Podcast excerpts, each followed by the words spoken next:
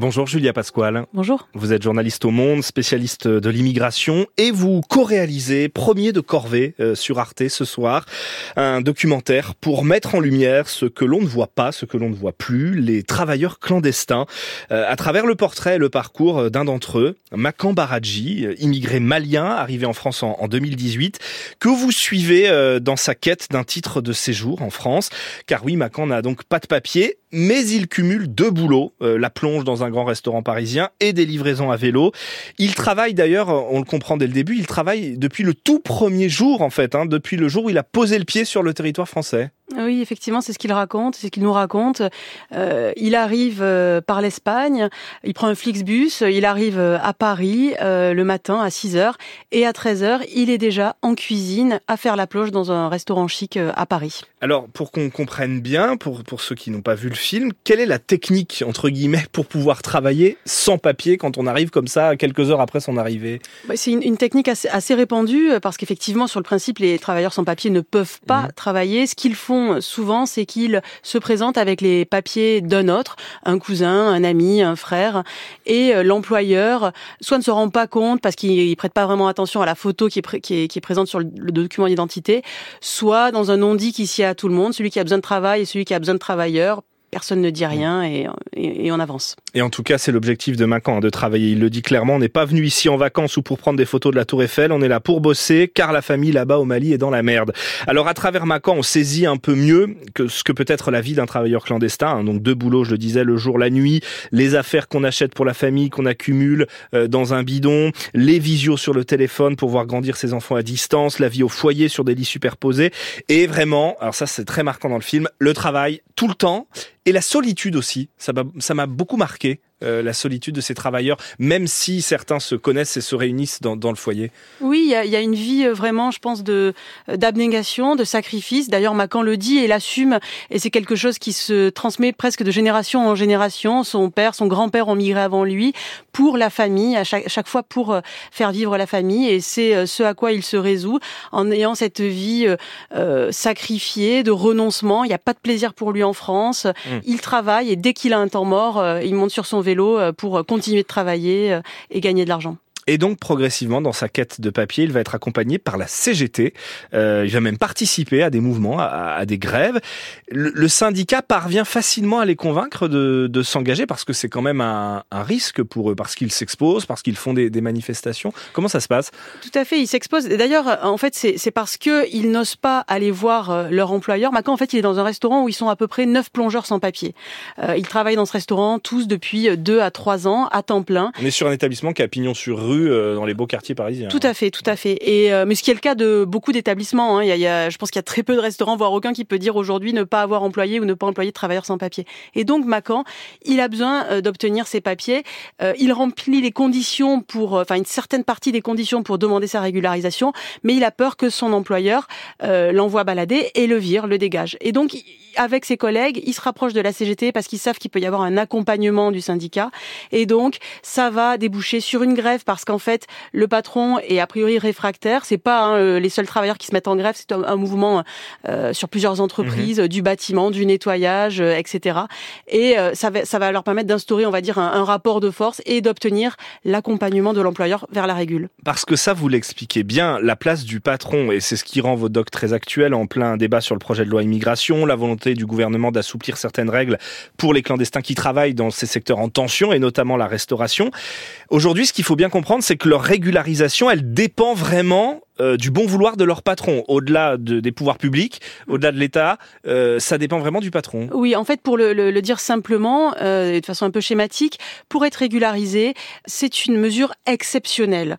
Euh, donc pour ça, il faut remplir certaines conditions, avoir à minima trois ans de présence en France et le prouver, avoir à minima 24 feuilles de paix, euh, bulletins de paix, et puis avoir un accompagnement de l'employeur qui doit s'engager à travers la signature de documents et notamment une promesse d'embauche.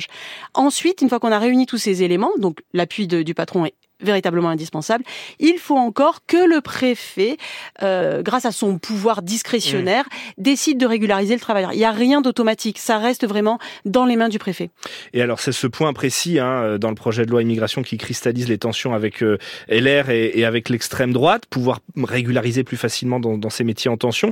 Il y a une restauratrice dans le doc que vous interrogez. Elle dit on en a besoin de ces travailleurs. Faut arrêter l'hypocrisie. Nos cuisines, elles ne tourneraient pas euh, sans les immigrés préféré ça, c'est une opinion qui est répandue dans, dans, le métier, dans la restauration, parmi les, les, employeurs? Alors, il se trouve que oui, en effet, dans la restauration, on a euh, un, un, patronat qui assume plutôt cette réalité, qui se, qui se voile pas la face et qui dit oui, dans nos cuisines, on travaillait ou travaille euh, des travailleurs euh, sans papier. Sachant qu'en disant ça, ils, ils, prennent un risque parce que, en réalité, c'est de l'emploi illégal d'étrangers sans titre. Sauf que eux, ils assument le fait que sans ça, leurs mmh. entreprises ne tournent pas. Et on sait que c'est le cas d'autres secteurs d'activité qui sont moins prompte à le reconnaître. Le, par exemple. le bâtiment, le secteur du nettoyage, le secteur de la livraison qui tourne énormément grâce à ces, à ces étrangers sans titre. Alors je reviens à Macan et enfin ce rendez-vous en préfecture tant attendu le jour où il obtient ce titre de séjour. Vous êtes là bien sûr.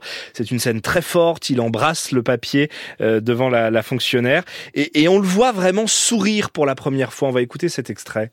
J'avais beaucoup de poids. Maintenant, on dirait qu'ils avaient 5 kilos sur moi. Oh, Marlène, vraiment. C'est Dieu qui vous bénisse. Hein.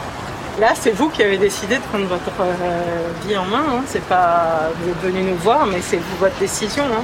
Voilà, on entend dire j'avais 100 kilos sur moi, j'avais un gros poids. Il est, il est soulagé. Et l'interlocutrice qu'on entend, c'est Marilyn Poulain de la CGT, qui est la personne qui l'a accompagné euh, durant toute cette quête du titre de séjour. Exactement, oui. C'est la, la, personne qui, en, qui, était en charge à la CGT de l'accompagnement des travailleurs euh, sans papier. Effectivement, bah, quand il est énormément soulagé, et notamment parce qu'il va pouvoir sortir de l'ombre, avoir une vie euh, moins stressante et aussi parce qu'il va pouvoir enfin retourner au pays, voir sa famille et ses enfants. Ah, alors ça c'est intéressant euh, et c'est peut-être a priori un peu contre-intuitif pour le téléspectateur, c'est que la première chose finalement que permet euh, l'obtention du titre de séjour, c'est de pouvoir retourner au pays, de pouvoir retourner au Mali en l'occurrence pour euh, pour Macan. Oui, lui il a quitté le pays, euh, son son fils avait un an, sa fille pas beaucoup plus. Il les a vus grandir à travers les, les, appels vidéo, mais en réalité voilà ça fait quatre années qu'il est loin, que sa femme, sa mère, sa grand-mère lui manque, son village euh, lui manque. Donc euh, c'est vraiment ça qui, euh, lui, va le libérer, c'est de pouvoir rentrer au pays. Alors il obtient ce titre de séjour plutôt à, à la fin de votre documentaire. Comment, avant, dans la période où il est illégalement sur le territoire, vous l'avez convaincu de vous parler, d'apparaître à l'écran clairement identifié?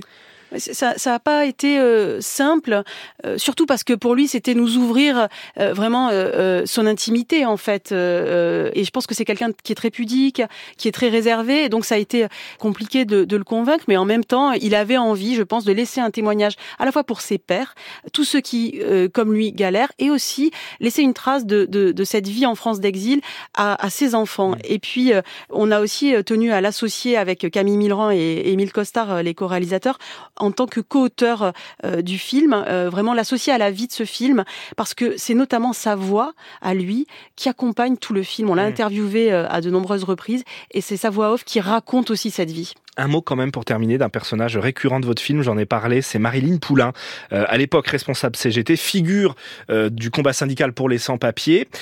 Elle a une actualité, elle vient d'être nommée euh, préfète à l'égalité des chances dans le Bas-Rhin. Euh, vous qui la connaissez bien, est-ce que cette nomination vous a étonné compte tenu de ses positions et de ses engagements précédents? Non, pas, pas, je dirais pas que c'est que c'est étonnant. En réalité, ça faisait un an que Marine Poulain avait quitté euh, la CGT pour diverses euh, raisons. Euh, elle avait dit vouloir transformer son engagement.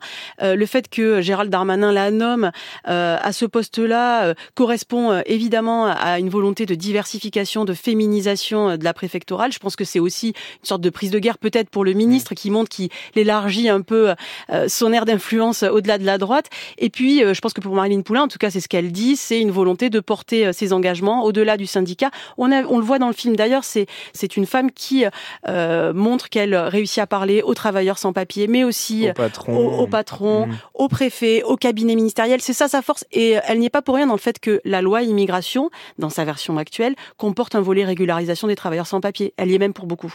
Merci beaucoup, Julia Pasquale. Vous co-réalisez donc ce documentaire premier de corvée avec Émile Costard et Camille Milran. C'est sur Arte ce soir 22h40 et dès maintenant en ligne sur arte.tv. Bonne journée.